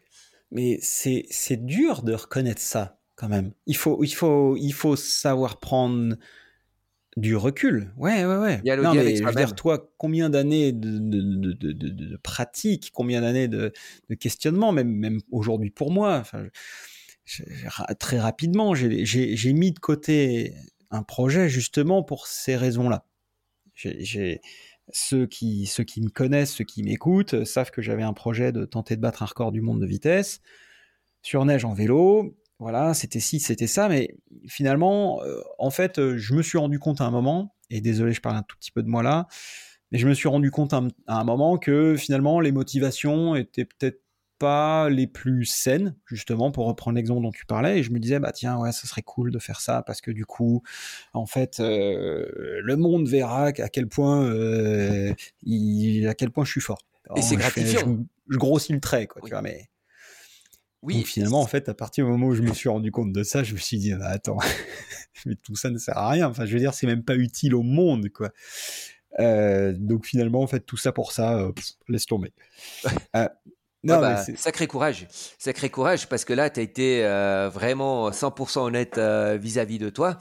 Et mais ça aurait pas servi à rien quand même, parce que ça fait avancer la technologie, tu aurais appris des trucs.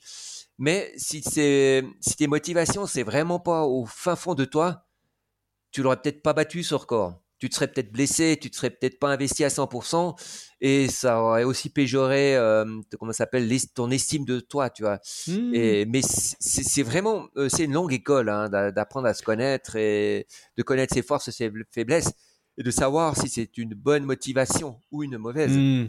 Moi, c'est un peu ce que, comment s'appelle, à un moment donné, euh, euh j'adore les compétitions parce que ça permet de se repousser mais euh, j'ai toujours cherché la confrontation vis-à-vis de moi-même. Et le résultat, au final, on s'en balèque. Et si je vais avec des mauvaises motivations et que je fais pas des bons résultats, euh, ça entraîne dans des spirales négatives. Et mmh. je dirais qu'il euh, faut être honnête avec, avec soi-même, faire des mmh. expériences qui sont mauvaises et, apprendre de ces mauvaises expériences pour voir. Mais bordel, c'était une bonne motivation ou c'est même sa compagne, son conjoint, mmh. ses collègues qui vous ont mis ça en tête. Même la mode les magazines maintenant, euh, les réseaux sociaux, euh, tout ce qui est sur website, ça parle tout de longue distance. Euh, on aurait envie de, faire la longue distance, mais peut-être qu'on est juste un fêlé qui adore la vitesse, qui adore des choses courtes, et on va se mettre dans de la longue distance pour rien du tout, hmm. sans aucune motivation. On va s'infliger des entraînements par pluie. On va, dormir dans des abris de bus, on va dormir dans des banques, mais au final, on n'aime pas. Et à contrario, d'autres personnes osaient pas le faire peut-être avant parce que c'était pas tendance et c'est quelque chose qui leur appartient. Euh, faut faire fi des modes, faut oser, euh, comment s'appelle? Oser montrer qui on est sans, détour et on va trouver des bonnes euh, motivations et, au final, si on est toujours très lisse, très rond, c'est que on accepte beaucoup de, motivations et de visions qui sont externes, qui nous appartiennent pas et c'est pas forcément bon. Mmh, ouais. Mais on en revient un petit peu à ce, à ce qu'on disait avant, c'est s'écouter, s'écouter, se faire confiance. Euh, alors évidemment, pas être insensible à ce qui se passe autour, mais euh, parce que encore une fois, euh il faut, vivre avec l'extérieur. Mais, aujourd'hui, c'est vrai que cette, pratique de l'ultra est une pratique qui se développe grandement et dont certains reviennent notamment dans le trail pour avoir échangé un peu avec quelqu'un qui s'appelle Clément Latour, qui est un quelqu'un qui a fait, qui, est monté à l'Everest quand même avec un parapente sur le dos, qui qui a fait la X-Alp, qui est une, énorme course de parapente, marche et vol parapente. Euh, bon, lui, il a, il a quoi? Il a, a une quarantaine d'années, il a plus de genoux, il a plus de hanches. Voilà. Et c'était un des, un des pionniers de, de l'ultra trail. Voilà, c'était un des tout meilleurs en France. Aujourd'hui, il en revient. Euh, J'aimerais pas voir ce genre de choses en vélo, même si évidemment on va le voir, hein, euh, mais, euh, parce que ça se développe. Mais ouais, enfin, s'écouter. Exactement. Un, bon, ce qui est, ce que je dirais pour euh, peut-être une bonne voie, c'est vraiment être curieux de tout connaître un peu du monde. Enfin, chercher à tout connaître, c'est impossible de tout connaître, mais c'est vraiment d'ouvrir sa curiosité, s'écouter, et puis après, une fois qu'on fait preuve de bon sens, il y a des bonnes probabilités qu'on prenne des bonnes décisions. Hmm. Mais aussi pas avoir peur de l'échec. Il faut aussi expérimenter des fois et de se dire bon bah je vais y aller et puis on verra si ça me plaît réellement, si ça me plaît pas. Mais si ça plaît pas, ne jamais insister. Hmm. Ne jamais insister. Euh, c'est chaque fois, c'est des souffrances d'aller faire du long pour s'entraîner ou de participer à ces courses. Allez, on l'oublie. On passe à autre chose. Mais ça a ce côté aussi un peu euh, grisant quand même de se dire, euh, et je l'ai vécu moi-même, hein, ce côté où bah, tu commences avec une distance, tu te dis, bah, tiens, ça se passe bien, puis tu fais plus long.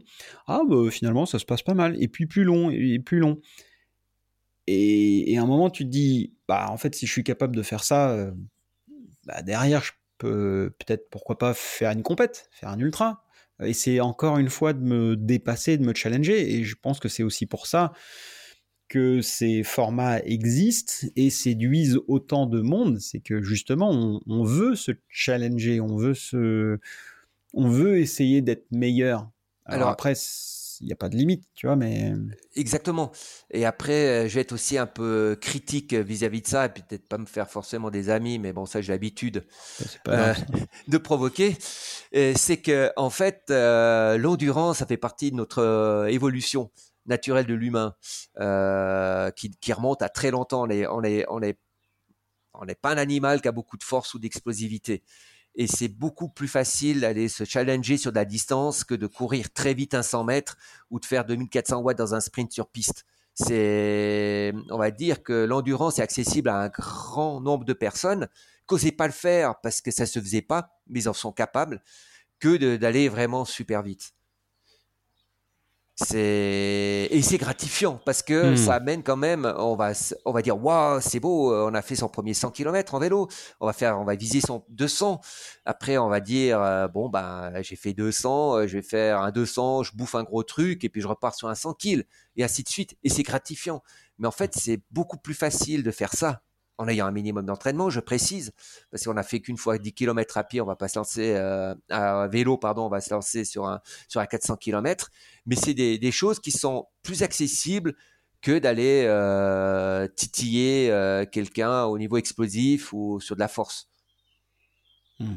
Ouais, c'est hum, encore une fois, je, j'ai vécu ça, donc je, je, peux que te confirmer et je trouve que c'est passionnant. Et d'ailleurs, je, mets un petit, un petit salut à mon, à mon voisin euh, Philippe, euh, qui, euh, que je vois qui se chauffe maintenant sur des Race Cross France en 500. Là, il vient de boucler la 500. Et, et voilà, c'est quelqu'un qui, qui s'est mis à ça et qui, qui je pense, et j'observe, ça, ça, ça, lui plaît de plus en plus. je pense que l'année prochaine, il va nous finir la mille, quoi. Tu vois Exactement. Et, et, et, ça, c'est le côté que, qui est joli de, ça, c'est qu'on voit qu'on peut aller quand même plus loin mmh. que, que, ce qu'on imagine. Et, mais ça reste une ouverture facile. Je remets des guillemets. Hein. Bien sûr, oui, oui, oui. Non, mais c'est progressif, c'est ça. C'est-à-dire qu'on peut, on peut progresser, faire un kilomètre de plus par jour. Et au bout d'une année, on va finir à, oui. 300 bornes. Exactement. C'est ça, qui est, c'est ça qui est top. Et c'est progressif. Et l'avantage du vélo, si on le pratique correctement et, qu'on, s'entraîne et qu'on récupère comme il faut, euh, c'est quelque chose qui, euh, d'une semaine sur l'autre, on, fait des progrès. Voilà. même d'un jour à l'autre, on peut voir qu'on fait des progrès. Et ça qui est assez aussi, euh, aussi grisant. On, on, doit aborder, alors peut-être un petit peu rapidement, parce que l'idée, c'est pas que cet épisode non plus dure, dure deux heures. Euh, mais euh, j'aimerais aborder un autre sujet qui est le sujet de, de, ta participation à la, à la presse, euh, donc avec, avec nos amis de Vélo Vert. donc, je pense que ce qui, ce qui, ce qui m'intéresse et ce qui nous intéresse aujourd'hui, c'est l'évolution. toi, de ce que tu as vu depuis 23 ans maintenant, euh, justement, comment tu vois l'évolution de la presse? Euh, Aujourd'hui, on a... Euh, alors, je ne je, je, vais pas rentrer dans des sujets c'était mieux avant ou la presse va mal ou, tout ça, mais plutôt d'avoir un, un, constat et, juste d'avoir des tendances, des orientations vers où ça va. Euh, quel est toi ton, ta, vision par rapport à ça Quel est ton ressenti euh, et, où est-ce que ça va? Alors, je dirais que depuis euh, mes débuts, euh, c'est depuis peu près euh, la naissance du web, on est vraiment dans une période transitoire de, changement de paradigme, de, consommer. Euh, auparavant, on attendait chaque mois le comment s'appelle son magazine parce qu'il y avait toutes les nouveautés, il y avait toutes les informations. Mais maintenant, toutes ces informations sont disponibles gratuitement à travers mmh. euh, Internet sur différents supports. Donc, le, si on veut rester toujours dans la course, que ce soit sur la presse papier, que ce soit même aussi euh, sur euh, tout ce qui est support euh, digitaux, c'est vraiment important d'avoir une grande expertise, d'être à la fois pointu pour certaines personnes, mais aussi généraliste pour drainer du monde, et d'être 100% honnête, et de vraiment trouver des angles de vision où on va apporter un plus au lecteur. Et ça, c'est encore l'ensemble de cette équation est encore assez compliqué à réaliser. Euh, mais si je vois par exemple, alors j'ai absolument euh, rien contre eux, mais si on voit des leaders d'opinion sur les réseaux sociaux, des Instagrammeurs ou je sais pas quoi, c'est difficile pour euh, comment s'appelle la personne qui, qui cherche des informations de voir si la personne qui va faire de la promotion de certains produits est honnête ou si elle vante hmm. via des arrangements et, ainsi de suite. Et c'est pareil aussi dans certains supports médias qui sont pas forcément toujours cause être toujours vraiment tranchant avec certaines choses. Hmm. Euh, il faut vraiment pouvoir être euh, tout dire ce qu'on pense, ce qu'on ressent. Mais on est vraiment dans une période de transition. Et pour moi, c'est, je déteste euh, dès qu'on dit toujours c'était mieux avant. Ouais, mais avant, c'est avant, on n'en parle plus, c'est le passé, on va utiliser les enseignements et il faut vivre avec son temps. Il y a un changement de société, un changement aussi de capacité. On, est, on a beaucoup de stimuli dans toutes les directions la, capacité d'attention diminue chez les gens. On peut plus faire des pavés, euh, comment ça s'appelle, sur Internet qui seraient méga longs comme ça, méga techniques. Ça va intéresser trop peu de gens. faut être vraiment succinct, concis, bref, et répondre à, leur attente. On sera peut-être moins détaillé, mais par exemple sur Internet euh, et tout ce qui est support digitaux, il faut aller là-dedans. Et les gens qui aimeraient peut-être lire plus, en savoir plus, c'est comme euh, bah, on va retomber euh, sur des hors-séries, sur un mois de numéros, mais beaucoup plus fouillés et beaucoup moins dans l'actu, hmm. beaucoup plus dans le dans, vraiment du gros dossier, qui sera intemporel qu'on va le garder comme euh, euh je suis par exemple, je suis le premier à aller sur internet partout, mais j'ai plusieurs encyclopédies. Si d'un coup j'ai quelque chose qui m'intéresse au niveau médecine, c'est possible que je replonge dans mon encyclopédie en plus d'être passé dans tous les réseaux sociaux et sur tous les sites web ou sur les IA parce que euh, vraiment faire une euh, convergence de toutes les informations pour voir ce qui est le plus euh, le plus juste façon de parler. Hmm. au risque que tu tombes sur l'encyclopédie qui dit que dans les années 50, la cigarette était bonne pour la santé. Eh ouais. Et c'est pour ça qu'il faut croiser toutes les informations. Hmm. Ou qu'il fallait boire que de la bière s'il faisait chaud. Bien sûr. Voilà. Eh, mais euh, aujourd'hui, euh, c'est un petit peu le sujet des médias. Euh, aujourd'hui, aujourd'hui, n'importe qui peut être un média sur, sur le net. J'en suis un à mon niveau. Hein. Et, donc, c'est la différence entre un média et un journaliste. C'est que moi, aujourd'hui, je suis pas journaliste. J'ai cette liberté, en quelque sorte, de euh, bah en fait, euh, si je veux mettre un gros sponsor, euh, boom. et, d'ailleurs, c'est le cas ici, puisqu'il y a des gens qui m'aident du coup à créer le contenu que je, crée, donc je peux avoir un sponsor. ce que ne peut pas avoir un journaliste qui doit rester complètement indépendant. Aujourd'hui, voilà, c'est une liberté qu'on a en tant que média de le faire, et c'est possible parce que c'est possible. Enfin, je veux dire, je le fais parce que c'est possible. Je discutais d'ailleurs avec Benjamin Lacoste, avec qui je disais, bah écoute, moi voilà, il y a des gens aujourd'hui qui me payent pour faire des vidéos pour leurs produits. Et, lui me disait, bah ouais, mais moi en fait, je m'interdis de le faire parce que je suis journaliste. Je dis, bah ouais, mais tu vois, moi je suis pas journaliste. Mon job, c'est c'est de créer du contenu et aussi de trouver les moyens de le faire. Donc moi, je vends pas de la pub dans mes, dans mes, dans mes pages. Hein. Euh, bah, aujourd'hui, moi, s'il y a une marque qui me, qui, me, qui me paye pour faire une vidéo pour son produit, bah, je fais une vidéo pour son produit. C'est une sorte de client. Exactement. ça, c'est possible. C'est tout à fait logique et c'est complémentaire. C'est deux mondes. Je, il ne doit pas avoir confrontation. C'est deux mondes mmh. euh, complémentaires avec euh, deux façons de travailler euh, qui sont différentes. Et, justement, le journaliste doit être totalement neutre. depuis les années que je travaille, évidemment que je connais certaines personnes dans différentes marques, mais, c'est pas pour autant qu'il y aura un favoritisme si je vais tester quelque chose. Et c'est pas forcément facile. C'est comme l'histoire de la main. Il s'agit d'être euh, super neutre. Dans les formations, euh, justement pour les moniteurs euh, et comment ça s'appelle les entraîneurs de vélo, je rencontre obligatoirement des gens que je connais, que j'ai rencontrés, et je me dois d'être totalement neutre dans les évaluations. Et je pense que c'est possible, mais pas forcément accessible à tout le monde. Mm. Et, si on n'est pas capable de le faire ça, eh ben, on va devenir. ça ne sert à rien de se forcer d'être journaliste il faut plutôt euh, faire du contenu média et d'être clean, dire bon bah ok, ça c'est et je vois aucun problème moi si de voir un contenu sponsorisé ou une ou ta vidéo ici qui est soutenue par un tel ou, euh, un tel. Hmm. Tant que c'est carte sur table. Mais alors euh, oui et en même temps, est-ce que toi aujourd'hui en tant que journaliste, puisque c'est ton, ton statut, est-ce que est-ce que ça t'est arrivé déjà de d'avoir des difficultés à j'en sais rien à défoncer une marque de vélo qui t'a envoyé un vélo qui est pas à la hauteur? Alors je dirais que déjà euh, pas défoncer.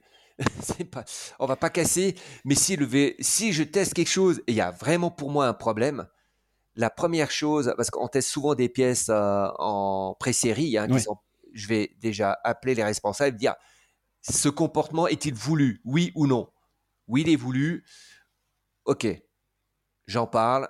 Ça, ça va pas. La géométrie est vraiment euh, désuète. Euh, la cinématique, euh, il y a des soucis vraiment d'anti-squad, de kickback. Enfin, peu importe. Ça, je vais le dire, mais sans aucune, comment s'appelle, sans aucun remords. Une fois hmm. que j'ai quand même pris contact pour être sûr que ça fonctionne. Ça nous a déjà valu des soucis où j'ai déjà été convoqué et on a déjà perdu des pages de publicité, mais on me l'a jamais reproché de le faire. Ok. Ok, ok. Ouais, donc tu, confirmes que d'un côté, euh, oui, ça peut, il peut y avoir des répercussions. C'est-à-dire que si tu tacles une marque euh, euh, qui t'a envoyé un vélo et que franchement le truc est, pas à la hauteur de ce qui est annoncé ou promis, il peut y avoir des répercussions en termes termes d'annonceurs, puisque finalement les magazines aujourd'hui vivent avec les annonceurs, qui peuvent être des marques donc qui t'envoient des vélos à tester, et donc euh, bah en fait euh, c'est des gens qui peuvent ne pas être contents qu'on qu'on fasse des critiques sur leurs produits. Euh, et donc ils peuvent dire bah écoutez vous êtes bien gentil mais moi en fait je vous paye pas pour et en même temps, c'est le jeu, c'est un risque que toi, tu dois prendre justement pour ton intégrité de journaliste. Exactement. Et aussi, euh, comment s'appelle, en rapport avec les essais, par exemple, où tout le monde va lire des essais, il faut toujours remettre, euh, comment s'appelle, en perspective euh, des lecteurs. Mes attentes, moi, personnelles de certaines choses peuvent pas correspondre vraiment aux attentes de monsieur et madame tout le monde. Et ma vérité, c'est entre guillemets, par exemple, des fois que ma vérité, c'est pas la vérité de tout le monde et il faut tout mettre ça en perspective. C'est assez complexe. Hein. Euh, par exemple, euh, euh, j'en parlais du, vélo de route tout à l'heure, qui était vraiment très typé Critérium. Si je balançais ce vélo dans des médias et des comment s'appelle des revues, je suis certain qu'ils parleraient d'une sombre merde vraiment intolérante et ne jamais euh, justement sous-estimer euh, comment ça ne jamais se surestimer ne jamais se mettre sur un piédestal euh, avec tous mes collègues on a une expertise on a souvent beaucoup d'expérience et il faut vraiment aussi comprendre pourquoi le produit est fait pourquoi il a été conçu et c'est qu'il faut le juger à ce niveau-là et ça correspond ça mmh. arrive quand même souvent ou je vais dire maintenant, plus le temps passe, plus les développeurs sont bons, mais ça arrive de, de temps en temps qu'un produit est, pas au point, ou il ne mmh. correspond pas à l'attente. Mmh. Et là, euh, en fait, je ne sais pas comment font les gens pour arriver à le cacher et en restant honnête vis-à-vis d'eux-mêmes. Donc là, c'est Crashy qui, qui y va et qui tape dessus, quoi. Exactement, mm. qui, et qui, mais qui essaye quand même euh, euh, de, de, mettre des mots et pas être euh, destructeur, pour être mm. destructeur. Mais à un moment donné, si voilà ce que je parlais par exemple des suspensions de gravel dans le gravel à l'heure actuelle, ça fonctionne, c'est bien. Mais s'il y a des gens qui me demandent si c'est vraiment un vélo fait pour attaquer, non, c'est juste des suspensions de confort. Là, mm. je, je, peux rebondir. J'avais testé un Whitey le Sebzer, sauf erreur, qui, avait une fourche et une tige de sel. Et puis, euh, ma, mon questionnement de base, est-ce que ce vélo est-il schizophrénique? Est-ce que ce gravel tire pas trop du, euh, comment ça s'appelle, euh, vers le VTT Je l'ai testé, il y a une fourche, il y a une tige de sel, mais ça reste un pur gravel, c'est pas du tout un VTT. Voilà. Hmm. Et pour la petite histoire, je l'ai pris en photo dans un hôpital psychiatrique. C'est le Sepzer. Exactement, ouais. Ouais. Ok. Intéressant. Intéressant. excellent. non, mais c'est effectivement, c'est effectivement un grand sujet. Alors, le, sujet de, la presse et des médias est un sujet qui, pourrait mériter un, un, podcast à part entière. Et je pense que ce qui serait intéressant, c'est un de ces quatre d'entendre euh, des gens comme, euh, comme Christophe Jobic ou Sébastien euh, Corradini qui auraient évidemment beaucoup à dire, plein plein de choses à dire. mais grâce à toi, on en a on a on a quand même un petit peu dégrossi le sujet sans forcément trop rentrer dans le détail. Je pense que c'est pas aussi l'idée. Et puis et puis je pense qu'on va aussi arriver à, à la fin de notre de notre timing et également de l'attention des gens qui nous écoutent. Euh, parce que j'ai promis d'essayer de faire des, podcasts un petit peu plus courts. Mais j'ai également dit que euh, j'essaierai de faire des podcasts compacts, euh, compacts dans la densité d'informations et éviter de, de passer trop de temps à aller droit au but. Et je pense que c'est ce qu'on a fait aujourd'hui ensemble en abordant ces trois sujets euh, qui sont euh, bah, le gravel, l'entraînement et, la presse. Euh, et, franchement, je, trouve que c'est des sujets qui sont passionnants et je pense qu'on a, en tout cas sur le sujet du gravel, je pense qu'il y, a beaucoup beaucoup de gens qui se posent des questions, qui observent ça et qui se disent oui mais non attends vous êtes gentils les gars avec vos trucs, vos délires, ça part dans tous les sens et je trouve que c'est merci d'avoir euh, je, suis très content euh, d'avoir eu cet échange avec toi et merci d'avoir apporté euh, ces infos parce qu'effectivement, cette vision selon laquelle aujourd'hui le gravel est une pratique à part entière à l'image du VTT et que au sein de cette pratique, eh bien, il y a différentes disciplines qui sont en train de se créer. Euh, je trouve que c'est quelque chose qui, qui, est, qui, est, vachement euh, intéressant et, je, et ça, ça, ouvre plein de possibilités, ça ouvre plein de perspectives, je trouve. Donc ça c'est ça c'est vraiment top. Donc euh, donc merci beaucoup pour ça, Maël. Est-ce que tu as, as, quelque chose à rajouter par rapport à ça Oui, euh, j'aurais beaucoup à rajouter toujours, mais euh, j'ai tendance à trop causer. Mais ce qu'on va dire, c'est légitime de se poser des questions pour tout c'est légitime de, de remettre euh, en question certains, certains choix, euh, certaines décisions, mais on peut pas euh, empêcher l'évolution. Mais et puis qui on est des fois pour dire le gravel ça doit être ça, le VTT ça doit être ça. Hmm. C'est son avis personnel d'après sa région, d'après son passé. Et c'est vrai, par contre, à contrario, que des fois on a l'impression que c'est ça bouillonne dans tous les sens et il y a des choses qui sont euh, complètement euh, folles, euh, peut-être pas adaptées, qui, sortent, mais chaque développement de, de discipline, c'est comme une sorte de brainstorming. Ça part dans tous les sens et au fil du temps, ça va se lisser, puis on va rester un peu, un peu sur les bases. On a hâte de voir la suite. En tout cas, moi, j'ai mon petit, mon petit sachet de popcorn pour voir un petit peu ce qu'il va y avoir. Euh, bon, Amael, où est-ce qu'on te retrouve euh, cet été? Où est-ce qu'on te retrouve euh, et où est-ce qu'on te suit?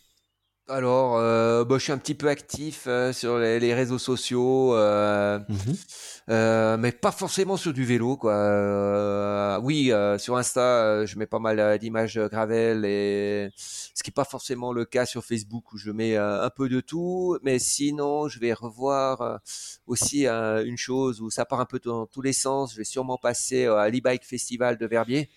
Mmh voir un peu comme euh, ça évolue. C'est moins ma tasse de thé, euh, cette pratique, mais je trouve vraiment intéressant. Donc je vais me retrouver là. Euh, après, une petite course d'enduro par chez moi que je fais de la publicité qui s'appelle la Chablatz. Ça, je mmh serai aussi présent parce que même si on a beaucoup parlé de gravel, en fait, je pense que si je dois avoir qu'un vélo dans mon garage, au final, ça, ça, serait peut-être un endu rigide pour pouvoir tout faire parce que ça, ça hmm. manquerait de ne pas faire de saut euh, en n'ayant qu'un gravel. Voilà. Hmm. Ok. Euh, alors je sais que je t'ai déjà posé un petit peu la question, je déjà posé la question la dernière fois quand on s'est vu à la Passport, mais si tu devais inviter, euh, si tu si tu voulais entendre, allez une personne, ou même tu peux dire d'autres, hein, dans roue libre, qui est-ce que tu aurais envie d'entendre?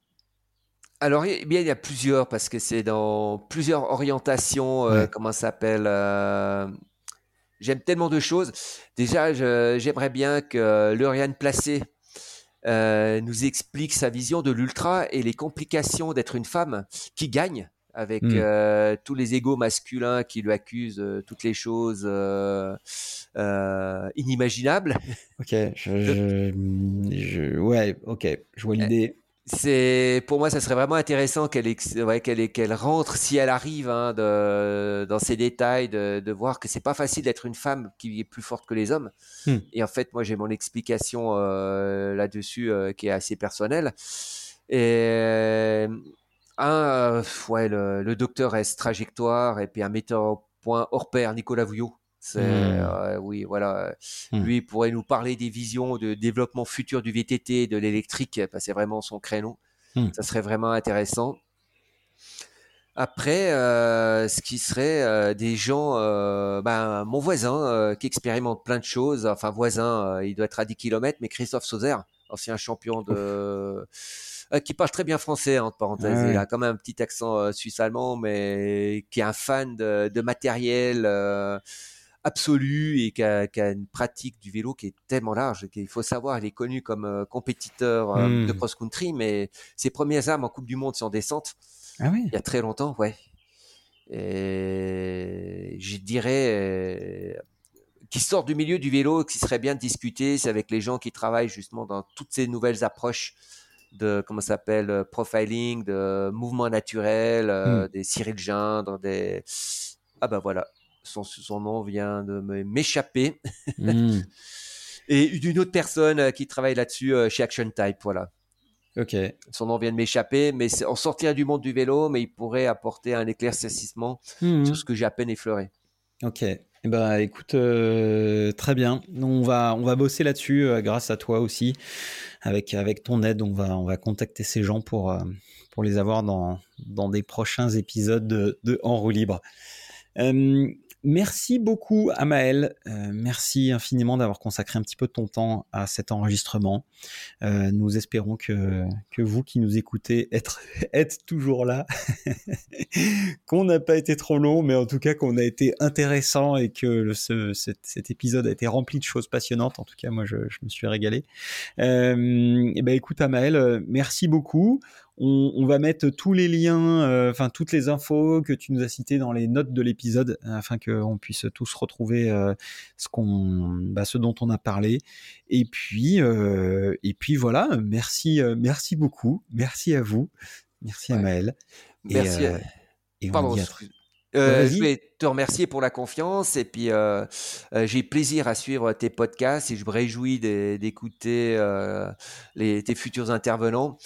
Et puis, euh, toujours dans l'espoir d'avoir euh, pu susciter un peu de curiosité euh, aux gens et à ce qu'ils se posent les bonnes questions, ça serait, je pense, je serais content si ça peut éveiller quelques, quelques idées. Voilà.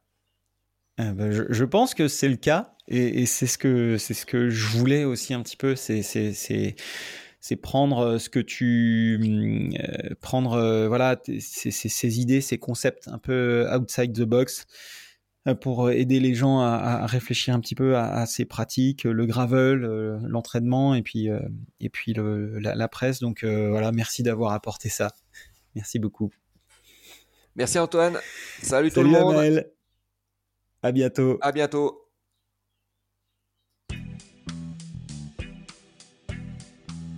Merci d'avoir écouté ou regardé cet épisode du podcast En roue libre jusqu'au bout. J'espère qu'il vous a plu et que vous en avez ressorti quelque chose d'intéressant. Si c'est le cas, n'hésitez pas à me le faire savoir avec un message sur la plateforme de votre choix, LinkedIn, Spotify ou autre, et également une note 5 étoiles afin de m'aider à remonter dans les classements. Vous avez écouté le podcast En roue libre, le podcast qui affûte votre connaissance du monde du vélo. Je suis Antoine Taillefer, et si c'est pas déjà le cas, vous pouvez vous remettre à pédaler.